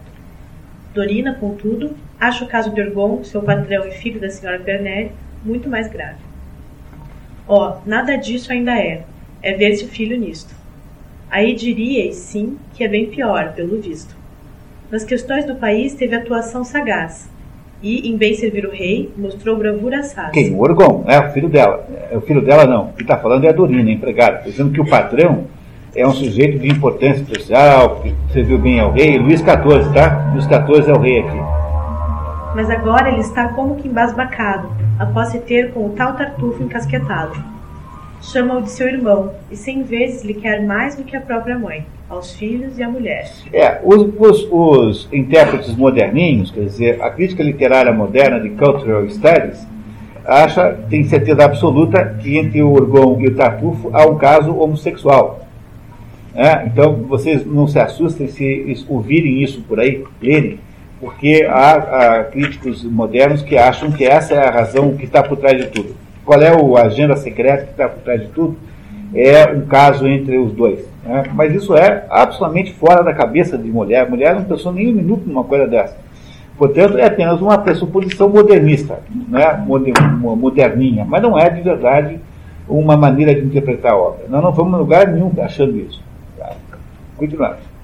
De seus segredos fala o único confidente, e de suas ações o diretor prudente. Abraça-o, mima-o. Amante até, para com o benzinho, não pode demonstrar mais ternura e carinho. No lugar de honra, a mesa o assenta, e com afinco serve e o vê comer com gosto que nem cinco. Tudo que há de melhor no prato do homem bota, e diz, Deus os ajude, a cada vez que arroda. Tem loucura, enfim, seu toda sua mira. Tudo o que diz ecoa e a todo instante o admira. Quer que em tudo que, o que faz se veja algum milagre. E de tudo que diz, o oráculo se sagra. Disso o homem se aproveita, e a par do que é o trouxa, tapeia-o com a bioquice e a hipocrisia xoxa. A bioquice é hipocrisia, bioquice é falsidade. Dinheiro anda a extorquir aliás, que não é droga, e glosar todos nós é prazer que se arroga. O paspalhão, até, que de criado lhe serve, vem nos pregar lições com língua e olhar que ferve. E pouco se lhe dá em que a valer se intruge, a nos jogar no lixo as pintas, pó e o ruge. Há dias nos rasgou com as mãos o sacripanta um lenço que encontrou na história de uma santa. Por misturarmos, disse, o que é crime medonho, com odor de santidade ou faias do demônio. Olha só, quer dizer, esses dias o Tartufo encontrou lá dentro de um missal ou dentro da Bíblia um lenço que alguém colocou para marcar uma página e disse que era um crime medonho misturar o que? Misturar o odor de santidade do livro com alfaias, alfaias são enfeites, né? Do demônio que é o lencinho bordado. Ou seja, esse tartufo é um tipo absolutamente insuportável, né? ridículo, e que foi recolhido da miséria, da penúria, colocado dentro da casa do Orgon, e o Orgon mais ou menos o diviniza, o vê como sendo a pessoa mais importante do mundo, e que diz ele, né, diz a empregada, a Domina, que é essa linguaruda aqui, que esse que o, o Orgon prefere o Tartufo a toda a sua família. Vocês verão que isso não está muito longe da verdade de fato. Não é? E esse Tartufo tem, Tartufo tem esse comportamento tartufesco, tartúfico, que é o comportamento hipócrita e mentiroso, farsante, daquele sujeito que se faz de santarrão, mas que vocês descobrirão depois, mais tarde, que não é santarrão, coisa nenhuma. Compreenderam até agora a história, pessoal? Vocês não estão achando uma delícia esse modo de escrever? Há uma outra tradução muito boa do Guilherme Figueiredo, feita em 59, que, eu, que eu, foi a primeira que eu li do Tartufo, que é muito boa, mas eu acho tão encantador o jeito como ela, como ela traduziu, que era, era melhor fazer é, aqui, pegar essa da Geni é, Segal Clabin, que é essa aqui, ó, ou Clabin Segal, desculpe, é, que tem tanto o Misantropo quanto o Tartufo no mesmo, no mesmo livro. É uma delícia de ler essa história, uma delícia o, a linguagem poética com que ela conseguiu fazer essa tradução. Continuamos, querida. Elmira e Cleandro preparam-se para cumprimentar Orgon, que já havia chegado do campo. Respectivamente, mulher, né, segunda mulher, e Cleandro, irmão da Elmira, né, portanto, cunhado do, do Orgon. Damis pede a Elmira e Cleandro que intercedam em favor do casamento de sua irmã Mariana com Valério. Aqui Tartufo parece opor-se. Damis, né, é, é, é, o Damis e a, a Mariana são os dois filhos que o Orgon tem do primeiro casamento Portanto, são enteados da Elmira, né, esses dois filhos. E essa moça chamada Mariana está meio que prometida para esse tal de Valério, que é um sujeito assim de boa índole, um rapaz bacana tal. Não é? No entanto, e o irmão dela, que é o Danis, quer casar com a. está interessado em casar com a irmã do, do, do, do Valério. E para sair o casamento dele tem que sair primeiro da irmã porque acho que essa é a ordem natural, né? Como as coisas funcionam. Damias deseja casar-se com a irmã de Valério e depende da realização do casamento de Mariana para obter o seu. No entanto, parece que o Tartufo está fazendo a cabeça do Orgon para não cumprir esse plano que já estava combinado há tempos. Orgon quer saber de Dorina se as coisas haviam andado bem na sua ausência. Dorina inventa doenças para Madame Elmira. Madame ardeu em febre anteontem à tarde. Mentira, né? Mas ela faz isso para testar o marido. Mas Orgon só quer saber da saúde de Tartufo, apesar dele ter passado muito bem durante o período, comendo como um glutão. Dorina tranquiliza o patrão. Tartufo é da saúde espelho, nutrido e gordo, tez em flor, beiço vermelho. No entanto, toda vez que Dorina relata os graves problemas de saúde de sua mulher e as extravagâncias culinárias do devoto, Orgon comenta, comenta coitado do homem. É? E assim vai, toda, toda a cena, coitado do homem. Ontem ele comeu um peito de peru, coitado do homem. Mas a sua mulher passou muito mal, teve 40 graus. Aí como é que ele está? E o Pedro Peru comeu bem, deu certo? Né? Daí, ontem ele comeu uma torta de maçã inteira. Coitado do tartufo, é assim, é, tudo é muito exagerado, porque isso aqui é sátira, vocês compreendem que é outro jeito de escrever, né? Não é isso? Tudo bem. Quando Dorina sai, Cleanto tenta abrir os olhos do cunhado. Pode hoje um homem ter encanto tão funesto que estejais a esquecer por ele todo o resto? mas Orgon não admite reparos a Tartufo. Alto lá, meu cunhado, estás falando aqui de quem não conheceis. Orgon defende o devoto. A palavra devota aparece o tempo todo dentro do livro, porque é claro que mulher está sempre falando daqueles devotos lá, né, que ficam amolando a vida dele. Né, aquele grupo de, de católicos é, é, radicais né, é, parece mais com uma coisa como a tradição, família e propriedade uma coisa mais ou menos desse, desse gênero, assim, tá? mas disseminada secretamente no meio, na, na nobreza francesa da época. E que fica implicando com ele. Por isso é que ele está o tempo todo falando mal dos devotos. É claro que é contra os devotos, não é contra o catolicismo a história aqui. Toda certeza. Continuamos. Ah, ser-vos-á encanto conhecê-lo até, meu mano, e não terá vosso deleite fim. É um homem, que homem, ah, é um homem que. Homem sim. Por causa desse tipo de coisa que ficam achando que eles têm um caso. Né? Desse tipo de comentário que ficam os modernosos achando que esse caso aqui é um que essa peça é uma peça gay. Ah, mas tem que ter um saco de tamanho gigantesco para aturar mítico moderno moderno, de arte moderna. Vamos lá. Quem lhe segue as lições, da paz respira o cume. Do mundo o resto fica a olhar que nem estrume. Torna-me outro lhe ouvir a eloquência abençoada que me ensina a não ter afeto por mais nada. Em amizade alguma, a alma já se me pousa, e veria morrer mãe, filho, irmão e esposa, sem mais ligar a tal que a unha de mamão. Olha, pois é, esse é o, o Orgão dizendo que, é, frente, considerando as coisas que ele ouve do Tartufo, o resto todo não vale menos que uma unha. Quer dizer, podia morrer todo mundo, não valia nada, tão grande é a, o tamanho né, dos ensinamentos do Tartufo. Trata-se, portanto, de um essencialmente de um imbecil, esse Orgon. Né? É um sujeito tão burro que dá raiva dele ao longo da peça. Mas isso aqui o, o que a, mulher quer, porque ele quer estereotipar as personagens para que nós possamos lidar com elas da maneira mais emocional possível. É a, é a regra da sátira. Não é isso, né? É a regra da sátira, é a simplificação que o cinema aprendeu a fazer. Quando é que você tem no cinema alguma personagem complexa? Nunca um outro filme de algum gênero. Você pega lá um filme lá do. do. do, do Kubrick, você tem personagens complexas. Né? Você pega. Você pega. Tem, tem, alguns que tem, mas de modo geral o cinema de Hollywood faz o quê? O, o, o, o mocinho é sempre um jeito bacana, legal, né? muito simpático, bem, bem, né? bem aparentado, assim, enquanto que o bandido é sempre um sujeito horroroso, que aparenta os dentes do restaurante, entendeu? faz umas coisas mal educadas, não é assim? Essa, essa fórmula da sátira é a fórmula que passou depois para o cinema. Porque o cinema tem que contar a história com muito mais é, pressa. O cinema tem duas horas para te contar a história toda. O que é que ele faz? Uma simplificação tremenda das personagens. E isso é o derivado da, da sátira, não é derivado da tragédia. Na tragédia, as personagens são complexíssimas. Veja, eu tenho que é, chegar à conclusão que o Creonte, que é o, o tio da Antígona, apesar de ter uma, condenado a Antígona à morte, tinha alguma razão. Não é? Diz o Albert Camus. Creonte também tinha razão. Ou seja, a personagem do teatro trágico, ela é por natureza complexa, tanto é que ninguém ali, por mais que tenha feito uma coisa errada e ruim, é visto como sendo uma pessoa monstruosa. No teatro grego não há, dificilmente há personalidades, personagens monstruosas, porque mesmo alguém que faz uma coisa muito grave, mata alguém, por exemplo, o faz de uma maneira parcialmente defensável. Porque há uma complexidade na situação que está sempre presente. Mas na sátira, não. A sátira é você levar ao extremo, digamos, o, é, a sátira é uma caricatura. Como é que você faz uma caricatura?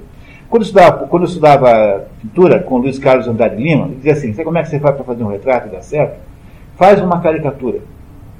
Então você vai lá, eu vou lá tentar fazer um retrato do Valmor. Então eu, na hora que começo a traçar o Valmor, eu tento exagerar os traços predominantes do rosto dele. Como eu não sou caricaturista, o que vai acontecer comigo é que eu vou tentar fazer caricatura e não vou conseguir. Mas aquilo que eu consegui fazer já foi suficiente para que houvesse uma, uma clareza de que eu estou ali pintando o Valmor. Compreenderam? O que, é a sátira? A sátira é uma caricatura em que você pegou um nariz do sujeito que é maior e transformou a cabeça daquela personagem num nariz. É a mesma coisa que acontece aqui na sátira literária. Há um exagero o tempo todo. As personagens parecem muito mais simples do que elas são de fato. Ok, continuando. Orgon começa a listar os vários atos pios que Tartufo havia feito, como recusar-se a receber dinheiro de Orgon Cleanto mostra-lhe tratar-se tudo de bobagem. Orgon o acusa de libertino, livre pensador e de estar associado aos inimigos da piedade. Livre pensador é uma expressão muito negativa nessa época, significa que você é ateu. Livre pensador é igual a ateu, tá? Na época da, aí, da história, então isso é ser ateu, livre pensador. Cleanto se defende dizendo que para Orgon, quem adoração nega a vãs palhaçadas, não é crente e profana instituições sagradas. Orgon ironiza o cunhado. Sois um grande doutor, ao qual rendo homenagem. Cleanto insiste em que os verdadeiros devotos não tomam a si o arrogante mistério de defender o céu mais que ele mesmo quer. Olha que maravilha de frase essa aqui, né? Os verdadeiros devotos são aqueles que não tra trazem para si a missão de defender o céu mais do que o próprio céu quer. Não é? Portanto, os devotos são necessariamente pessoas que não querem impor a sua vontade aos outros, os verdadeiros devotos. Depois de descrever o verdadeiro devoto, o cunhado conclui: Para mim, o que vale é gente dessa sorte. Esse é o modelo ao qual se deve dar suporte. Mas vosso homem não veio usando exemplos tais. Sei que é de boa fé que o zelo lhe gabais, mas é um falso fulgor que vos deslumbra assim. Antes de sair, Cleanto relembra Orgon de sua promessa de entregar a mão de Mariana a Valério. Orgon, no entanto, responde com evasivas, dizendo que iria fazer o que quiser o céu. Cleanto sai para avisar Valério de que seu casamento corre perigo. Pronto, parece que o casamento não vai sair, né? Porque esse Orgon, influenciado do jeito que está é, pelo, pelo Tartufo, decidiu um outro, um outro destino para sua filha Mariana, que não deve ser mais casar com o tal do Valério. Embora o Valério tenha feito nada para desmerecer, digamos, o, a, a, o, o, acordo, não é? Tá certo? Vocês estão entendendo a história, pessoal? Tá claro? Estão conseguindo entender bem a linguagem da tradução? Uma beleza essa tradução, uma delicadeza, uma graça. A peça é considerada a melhor peça de mulher do ponto de vista estrutural. Há peças como, por exemplo, O Doente Imaginário, que é uma peça mal feita, é uma peça com defeitos, assim, você sente que em alguns momentos ele perdeu a mão que a peça perde a densidade dramática, mas essa não, é uma peça que fica o tempo todo, como funciona como se fosse um thriller, né? é uma peça o tempo todo com um grau de emoção alto, assim, é muito bem feito. E sobretudo em francês, se você for lá na aliança francesa se matricular, vai poder ler a peça em francês, que é um grande negócio. Vale a pena estudar francês só para ler o tatu. Né? Passou a significar o que significa em português, hipócrita. Agora, na sua origem, antes de ser isso, né, ela não significava isso, né? Tanto é que ele mudou até o nome da, da, da personagem. Tarto. Uh, Tarto. Uh, não parece ter o significado especial, não. Não, não parece. Tá. Continuamos? Orgon acha sua filha sozinha e pergunta-lhe se ela obedeceria em todas as circunstâncias. Ela diz que sim, com ênfase. É no que vejo, aliás, minha glória mais viva. Mas que coisa mais perigosa, né? Concordar com uma coisa dessa, né?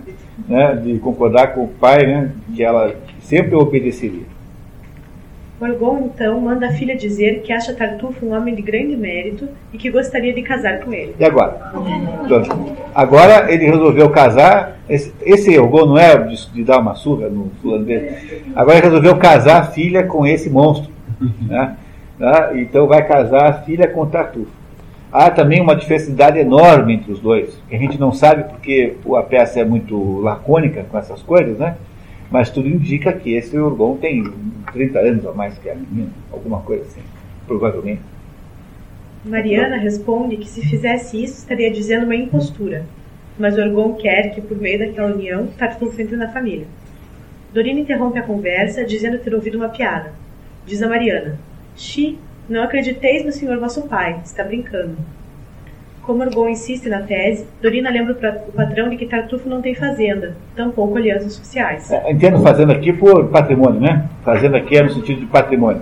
Não é que ele não tem um metro e meio de cambraia de, de. Tá? A criada lembra que Tartufo gaba-se de sua pobreza, mas ao mesmo tempo vive declarando sua origem, o que lhe parece contraditório. O tempo, o tempo todo ele diz que ele é descendente de uma família de nobreza rural arruinada. Né? Então ele, ao mesmo tempo que gaba-se de ser um pobretão, de que não tem interesse em dinheiro, ou o tempo todo fica dizendo que ele é de família rica. O que parece a Dorina, que tem uma simplicidade assim, digamos, uma visão bem prática da vida, né? É uma coisa contraditória. Termina sua argumentação sugerindo que uma mulher obrigada a casar naquelas circunstâncias seria infiel ao marido. É raro uma mulher ter da virtude o zelo se o esposo que lhe impõe for de um certo modelo, de quem a sua filha homem que odeia atrás, é quem responde ao céu por erros que ela faz. Pensai a que perigo a arrasta vosso intuito. Só é Dorina dizendo que não vai dar certo o casamento. Orgon tudo faz para não prestar atenção em Dorina, mas acaba mandando-a calar e continua a conversa com sua filha.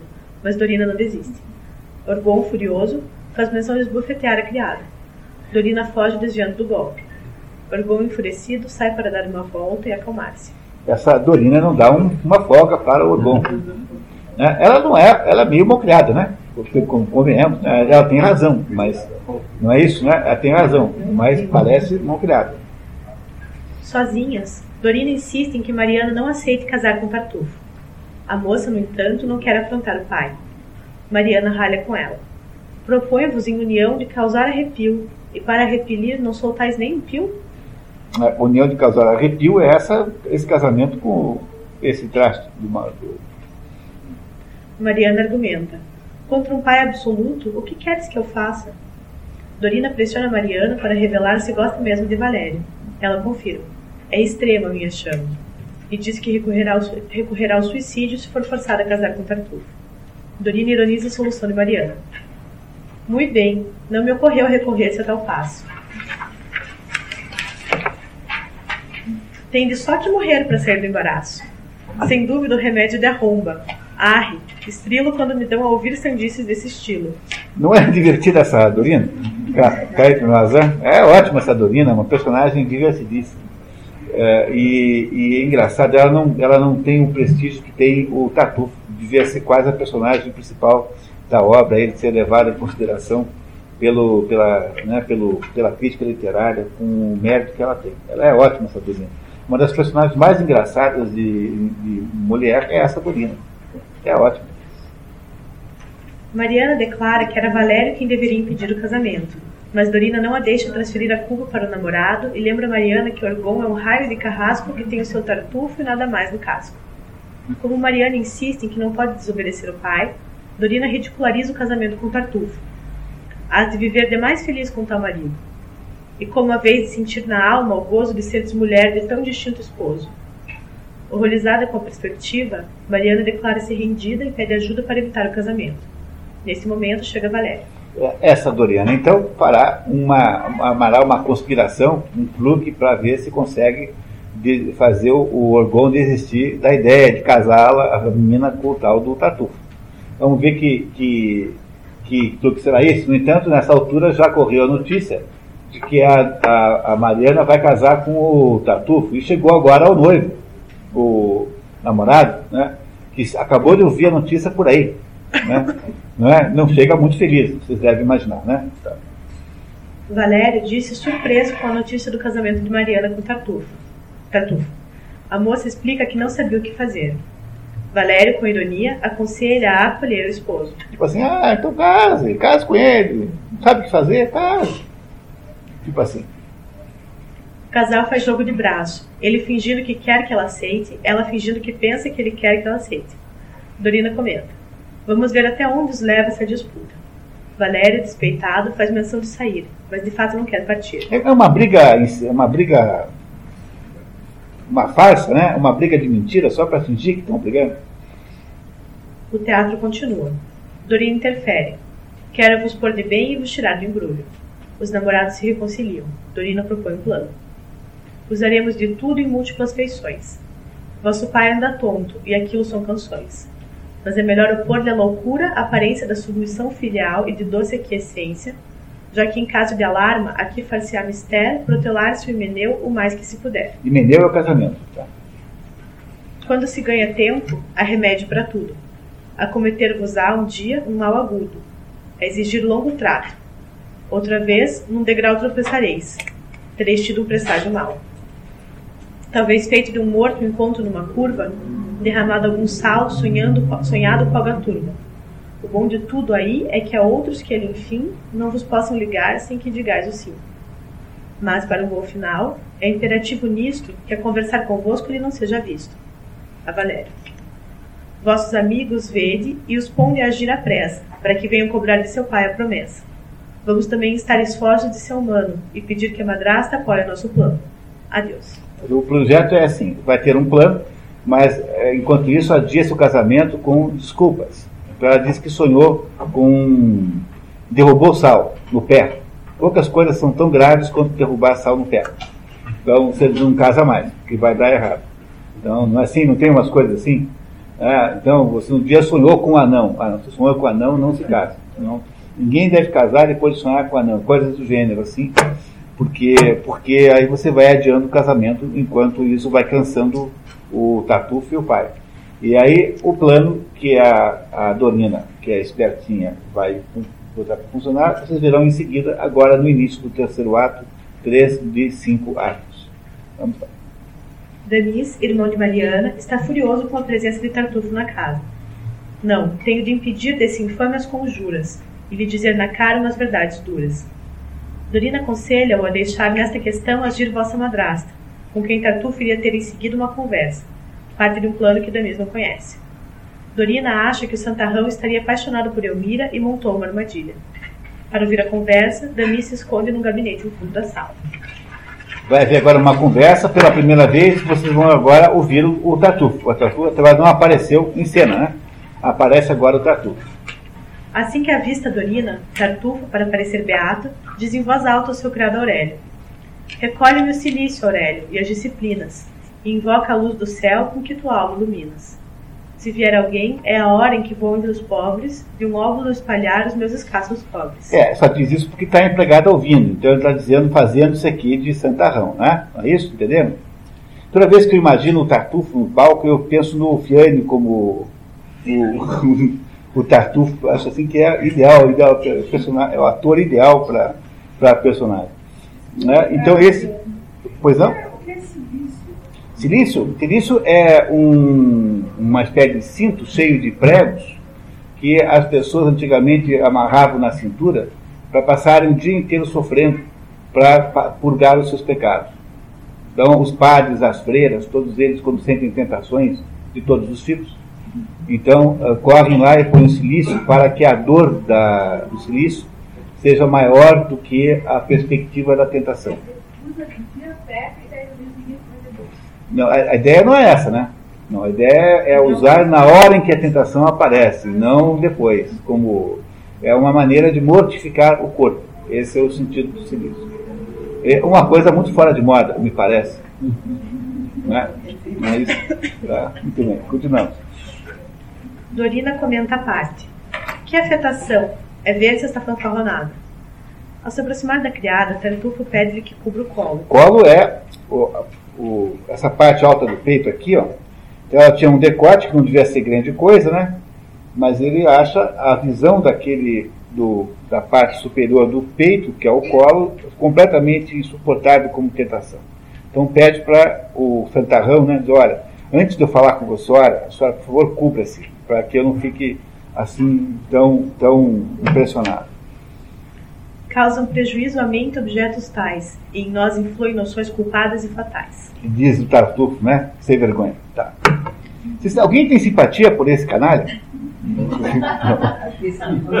não, sinceramente não. Sem ilusão, né? Tá, então, ok, continuamos. Chega Elmira. Tartufa recebe com cumprimentos exagerados. Do céu a bem-querença e a imensa mansuetude para sempre vos dê ao corpo e à alma saúde. E o dia vos resguarde. É a bênção a que aspira o humilde servidor que em seu amor se inspira. Nossa Senhora! Isso dito do jeito certo é capaz de conquistar qualquer mulher, né? Uma boa parte. Mas, mas aqui é obviamente isso tem que ser lido no teatro. Aliás, o, Diz o Mortimer Adler, aliás, outra propaganda, está saindo finalmente o livro do Mortimer Adler, Como Ler um Livro, com o meu prefácio, que, que é um livro que ensina a ler. É, não é o único que há, nem o melhor, mas é um livro extraordinário e que dá dicas práticas de leitura. E diz o Mortimer Adler que quando a gente lê teatro, o truque para ler teatro, é, e às vezes a gente lê teatro não vai ao teatro, né? Eu dizia aqui para algumas pessoas antes que o Eugênio Ionesco, nunca ia ao teatro, ele achava chatérrimo ir ao teatro. Ele dizia assim, eu leio, eu leio as peças, mas ao teatro eu não vou. É melhor ler do que, do que ir ao teatro.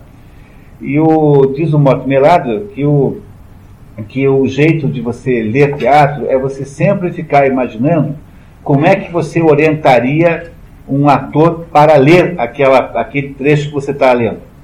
É você lê teatro colocando-se na posição do diretor do teatro, e fazendo a orientação da, da, da, da, da entonação certa. Então, isso aqui, o diretor mandaria o ator ler né, com uma espécie assim, de, de exagerada ênfase, de modo que ficaria beirando o ridículo. Né? Afetação. A palavra certa é afetação. Como ler um livro? José, como ler um livro? De Mortimer Adler.